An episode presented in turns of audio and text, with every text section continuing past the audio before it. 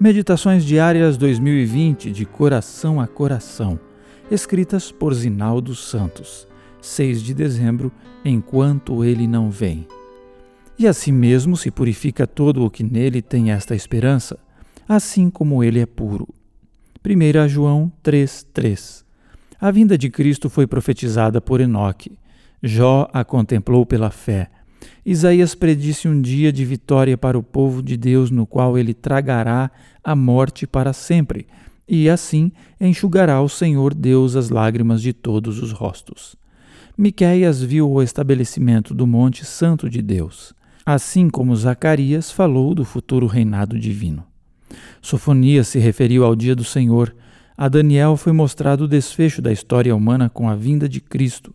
Para os discípulos, a vinda de Jesus não estava no rol de fábulas engenhosamente inventadas. Os primeiros cristãos tinham entusiasmo pela bendita esperança da vinda de Cristo. Entre eles, soava como falta de fé a atitude de não desejar com todo o ser a vinda do Senhor. Junto a isso estava a consciência de que a conduta deles deveria expressar a dignidade da vida futura, o que significa viver em preparo para aquele dia. Por isso, Paulo aconselhou: A noite está terminando e o dia vem chegando. Por isso, paremos de fazer o que pertence à escuridão e peguemos as armas espirituais para lutar na luz. Vivamos decentemente como pessoas que vivem na luz do dia, nada de farras ou bebedeiras, nem imoralidade ou indecência, nem brigas ou ciúmes. Ao mencionar a expectativa de vermos Jesus e sermos afinal semelhantes a Ele, João indicou a necessidade de anteciparmos pela fé, em relacionamento com o Rei vindouro, essa experiência. E assim mesmo se purifica todo o que nele tem esta esperança, assim como ele é puro.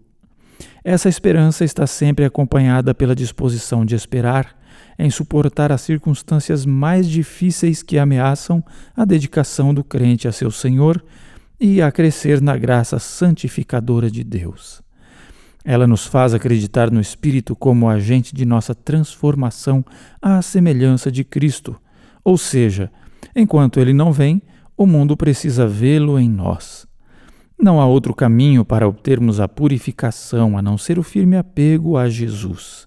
Mantenhamos-nos perto dele, tendo nosso amor, os pensamentos e a vontade voltados para ele. Enquanto Cristo não vem, nossa oração diária deve ser: Purifica-me com esopo e ficarei limpo, lava-me e ficarei mais branco que a neve.